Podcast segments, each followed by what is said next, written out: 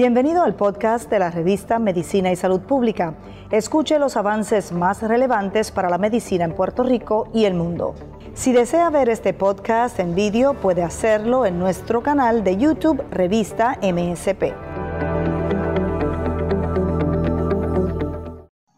Gracias por conectarse con nosotros en la redacción de MSP. Estamos complacidos de llevar a ustedes información en materia de salud y ciencia. La ciencia y la salud Siempre son noticias. Soy Mayerlin Velosa y en esta oportunidad nos conectamos para hablar de un tema muy importante sobre el cáncer que sigue cobrando vidas a nivel mundial y justamente el de mama superó al de pulmón ya como el más maligno y extendido del mundo. Dada la situación actual, algunos datos que nos ha dado la Organización Mundial de la Salud nos dice que una de cada cinco personas sufrirá algún tipo de cáncer durante su vida, mientras que uno de cada ocho hombres y una de cada once mujeres morirán como consecuencia de algún tipo de cáncer. En América Latina, los pacientes de cáncer en la región pues han interrumpido muchos de sus tratamientos, principalmente por el miedo que tienen de acudir a los hospitales, por la mayoría de ellos se han eh, convertido pues en centros de atención para las personas contagiadas con COVID-19. Para enfocarnos hoy justamente en el cáncer de seno, en la prevención, diagnóstico oportuno, hoy nos acompaña también para hablar sobre el panorama en la región, especialmente en Puerto Rico, el diagnóstico, los avances en los tratamientos un especialista. Nos acompaña el doctor Luis Delgado, jefe del Departamento de Hematología y Oncología del Departamento de Medicina Interna en el Hospital Oncológico de Puerto Rico, a quien le damos la bienvenida a MSP. ¿Cómo está, doctor? Bienvenido. Muy bien, buenas tardes. Saludos a todos. ¿Qué tal? Doctor, gracias por su tiempo, por su espacio para hablar sobre prevención, sobre este tipo de cáncer que como lo dije, es el más extendido en el mundo. Lamentablemente, cada vez son más mujeres las que lo sufren. Y queremos comenzar hablando, doctor, sobre el panorama que tiene justamente el cáncer de seno en nuestra región, especialmente pues en Puerto Rico, quizás comparado con otros países. La incidencia de que las mujeres sufran este tipo de cáncer es mucho mayor en la isla. ¿Por qué, doctor? Eh, mira, Puerto Rico, obviamente por factores genéticos, eh, eh, tenemos una incidencia bastante alta de cáncer de seno, ¿verdad? Eh, por muchos años también, eh, yo creo que, eh, y a pesar del esfuerzo que se ha hecho con educando al, pueblo, ¿no? pues las personas tenían miedo a someterse a los exámenes de, detección temprana del cáncer de seno. Hay que recordar que este cáncer tiene un impacto en, el, la apariencia física de, de la señora aunque debo recordarles que también a los varones también nos da, ¿verdad? Eh, y que obviamente por ese miedo eh, probablemente buscaron esta eh, ayuda o detección un poquito más tarde que en, en otras condiciones. Pero sin duda el factor hereditario, la cuestión genética, pues también nos impacta de forma adversa. Doctor, eh, centrémonos justamente en esa parte genética. ¿Cuál es el factor de riesgo que hay justamente en Puerto Rico? ¿Por qué las mujeres sufren tanto de cáncer de seno? Mira, en términos generales, los factores de cáncer de seno, eh, los riesgos para cáncer de seno es eh, el más impactante probablemente es el tener un familiar de primer orden con cáncer de seno. Me refiero a mamá, hijas o hermanas con cáncer de seno. Pero hay otros factores, ¿verdad? Este, no tener bebé, tener su primer bebé luego de los 30. Eh, antes hablaba hasta de enfermedad eh, de tiroides, ¿verdad? Eh, pero cual no hemos logrado hacer el link actualmente. Pero el, factor familiar, no necesariamente hereditario, sino el tener un familiar de primer orden con cáncer de seno, pues te, aumenta el riesgo a ti. El no tener, el, como te mencioné anteriormente, no tener bebé, su primer bebé luego de los 30, el tener enfermedad de atipia, eh, disease con atipia en los senos, pues también te aumenta el riesgo. En Puerto Rico, probablemente, como te mencioné, es la, la que no tiene que ser hereditar, eh, perdón, heredar los, los BRACs, que es el famoso gene, ¿verdad? que asociamos a cáncer de seno y cáncer de ovario, sino tenemos en la población general una, una incidencia alta. Quizás el factor de dieta, el factor de falta de ejercicio también nos impacta de forma adversa. Y sabemos que obviamente el, estímulo de, el estrógeno eh, sabemos que las señoras que son obesas tienen un poquito más de riesgo de estar con ese estímulo continuo de, de, estrógeno, eh, lo cual obviamente nos impacta de forma adversa. Doctor, ¿cómo es el trabajo que ustedes realizan como especialistas para entrar a evaluar, al diagnóstico, justamente a la evaluación de estos pacientes con altos factores de riesgo que pueden sufrir cáncer de seno, cuáles son pues los exámenes que ustedes pues aplican actualmente. Mira, en términos general, toda la población debe comenzar a autoexaminarse, aunque sabemos que el autoexamen de seno no tenga tanto impacto, eh, porque obviamente la persona no tiene tanto expertise, pero obviamente si tú conoces bien tu cuerpo y empiezas a, detectar cualquier cosa temprana, no tienes que esperar eh, y debes ir lo antes posible a tu especialista para que te chequee. Obviamente, aparte del autoexamen, el examen por médicos, la mamografía, eh, si eres una señora de población de, ¿verdad? sin alto riesgo, pues obviamente después de los 45, si eres una persona con factores de riesgo, pues desde los 35 o 10 años antes de tu familiar que más temprano se le detectó, ¿verdad? Si tienes un familiar de primer orden que se le detectó a los 35, 36 años, no esperas a los 35 y mucho menos a los 45. Empieza desde antes, pero tú tienes que conocer tu cuerpo y buscar ayuda ante cualquier hallazgo que te encuentre. Es mejor que te digan, mira, está negativo, después se hagan las pruebas, a que no, este, por la razón que sea, eh, dilatarle y que cuando llegues, pues llegues con enfermedad un poquito más avanzada, más difícil de tratar. No, y quizás sucede que muchas mujeres no van porque tienen miedo del diagnóstico.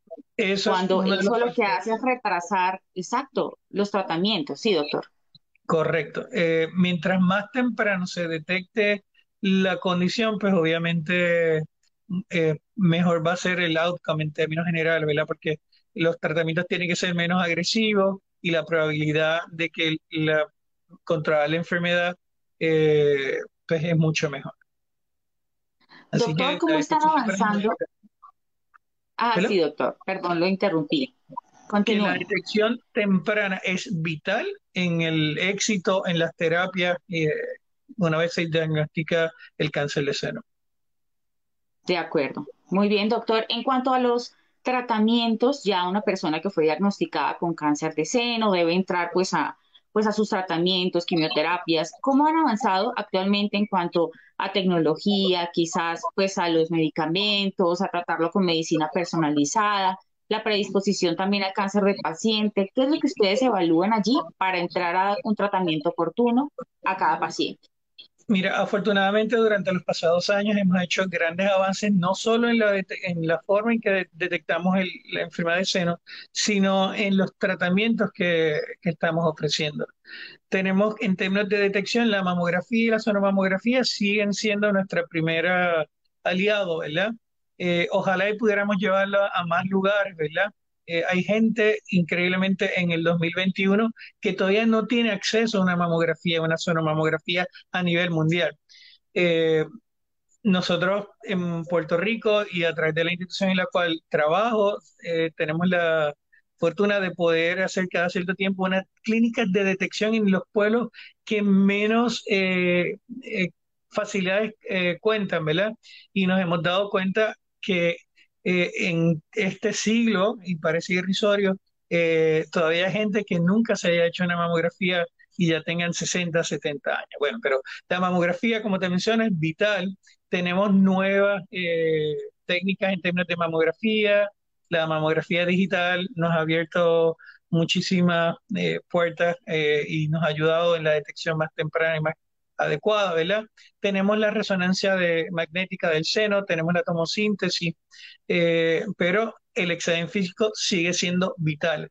Tú tienes que conocer tu cuerpo, tú tienes que estar eh, consciente de cualquier cambio en la apariencia del seno, descarga, que se hunde el pezón, que la piel eh, se puede hundir o puede tener como úlceras, ¿verdad? Y ya cuando eso ocurre, nos preocupa porque es una condición que probablemente sea un poquito más avanzada, pero sí hemos hecho grandes avances en, términos de la tecnología para detectarlo.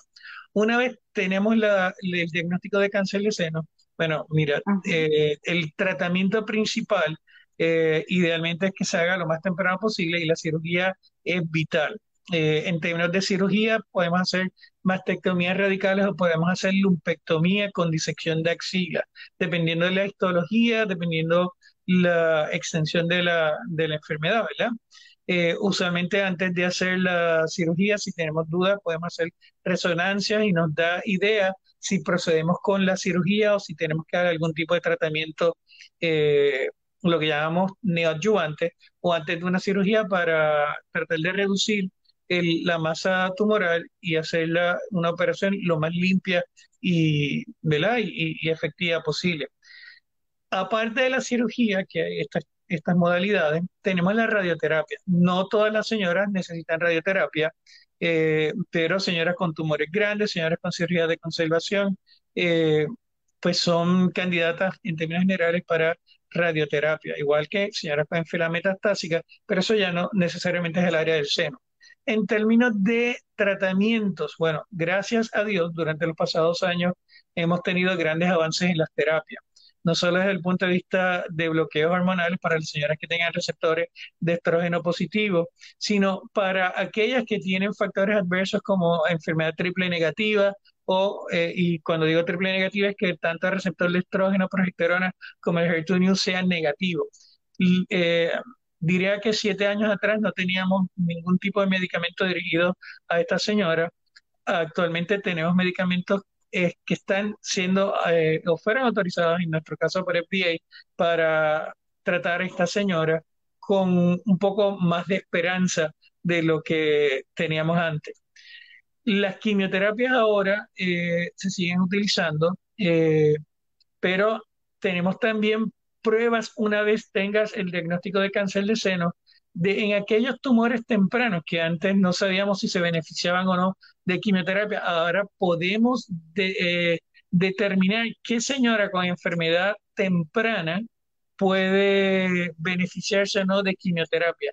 Y eso nos permite excluir un grupo de señoras que pensábamos que no necesitaban quimioterapia, poderle ofrecer y poderle eh, la quimioterapia y eh, mejorar su outcome, mejorar su evolución clínica, pero también nos permite el no tener que darle quimioterapia a un grupo de señores que anteriormente sí también eh, se la ofrecíamos porque no teníamos forma de, de excluir que se beneficiaran o no. Hoy tenemos pruebas que se hacen de los genes del tumor que nos permiten determinar en etapas tempranas quién o no se beneficia de la quimioterapia.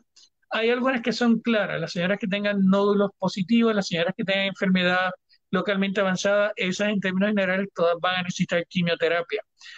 Y las quimios han evolucionado, como te menciono, ahora tenemos quimioterapias también para enfermedad triple negativa específicamente, y tenemos también tratamientos de soporte que unos años atrás no teníamos. Tenemos mejores medicamentos para mejorar, para controlar la emesis o las náuseas y los vómitos. Tenemos medicamentos para tratar de disminuir las posibles complicaciones por los blancos bajos que se asocian a los tratamientos, ¿verdad? Si tú tienes blancos bajos luego de una quimioterapia, tiene más riesgos de procesos infecciosos. Actualmente tenemos medicamentos que se llaman eh, de la colonia, growth factors, que te permiten acortar el tiempo en que estén los blancos bajos y por lo tanto creemos que hay obviamente una reducción en el riesgo de complicaciones infecciosas.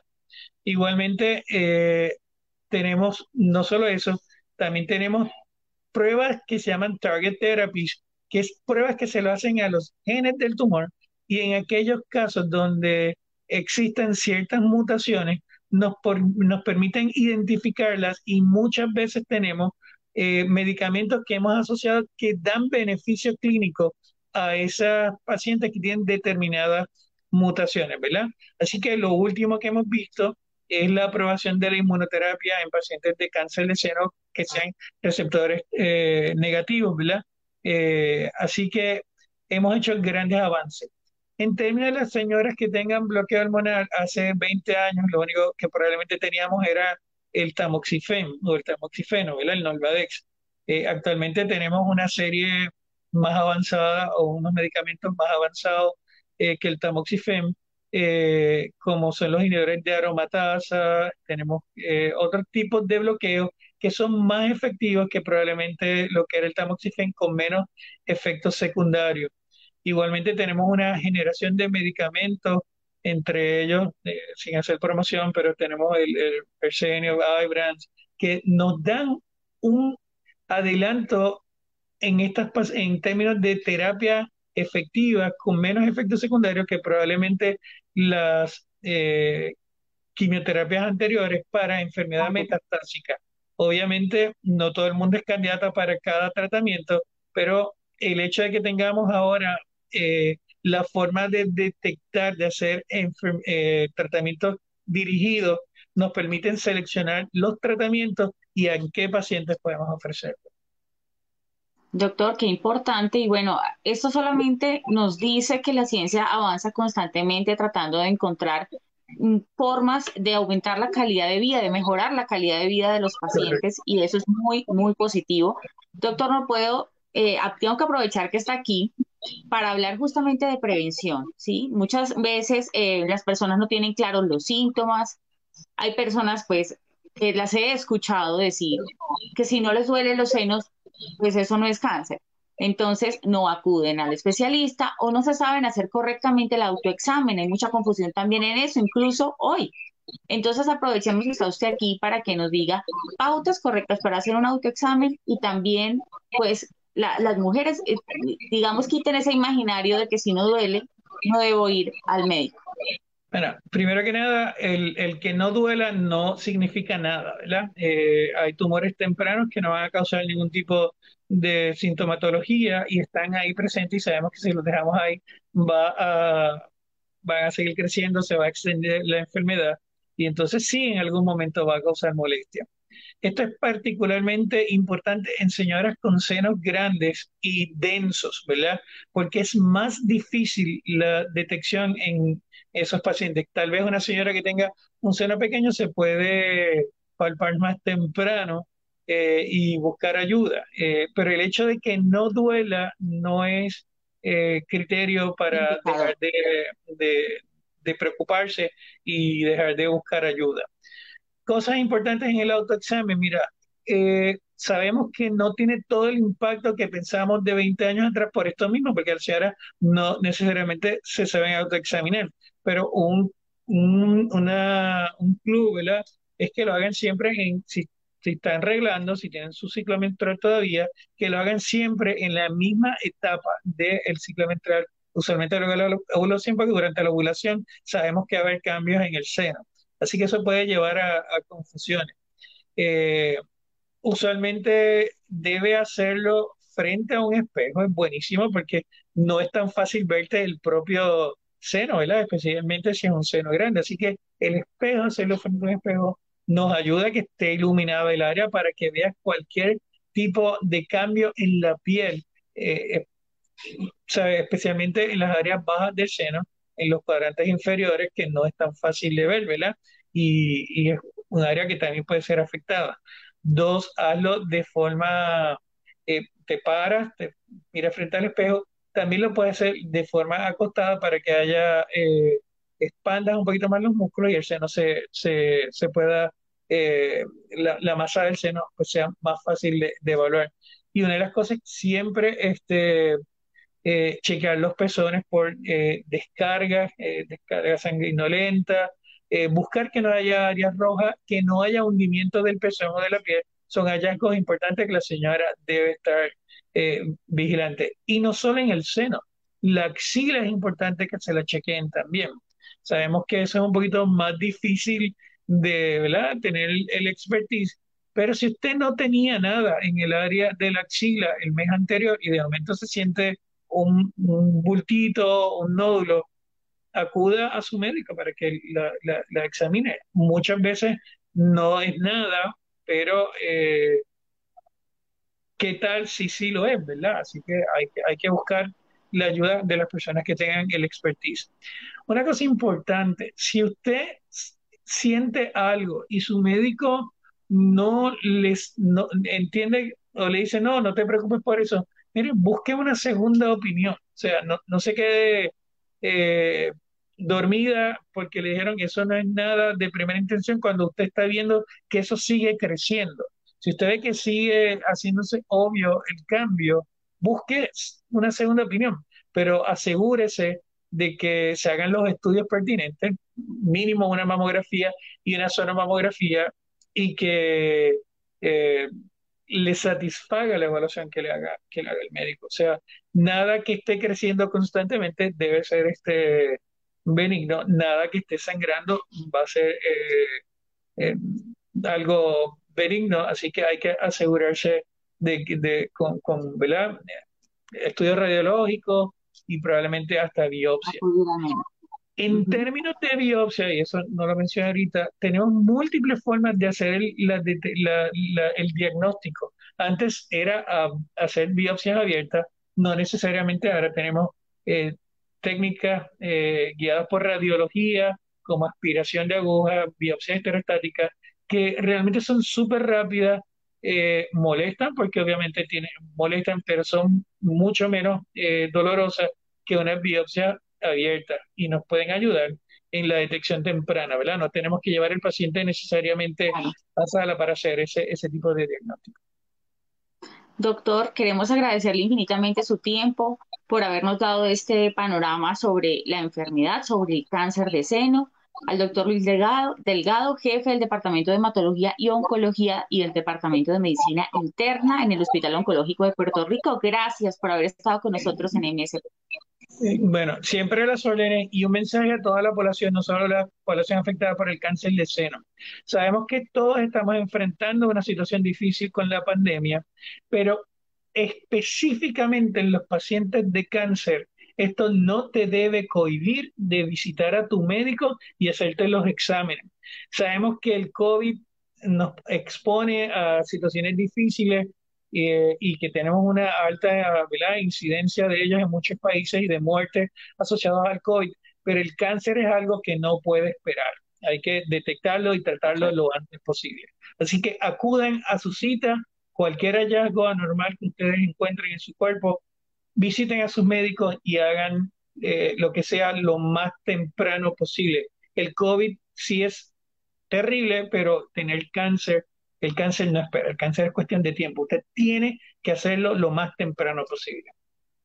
Muy importante eso que acaba de decir el doctor, mil gracias. Y bueno, recordarles a ustedes que sí, la, el problema del COVID-19 sigue siendo un problema de salud, pero la salud no espera. Si encuentra algo anormal, debe acudir a su especialista.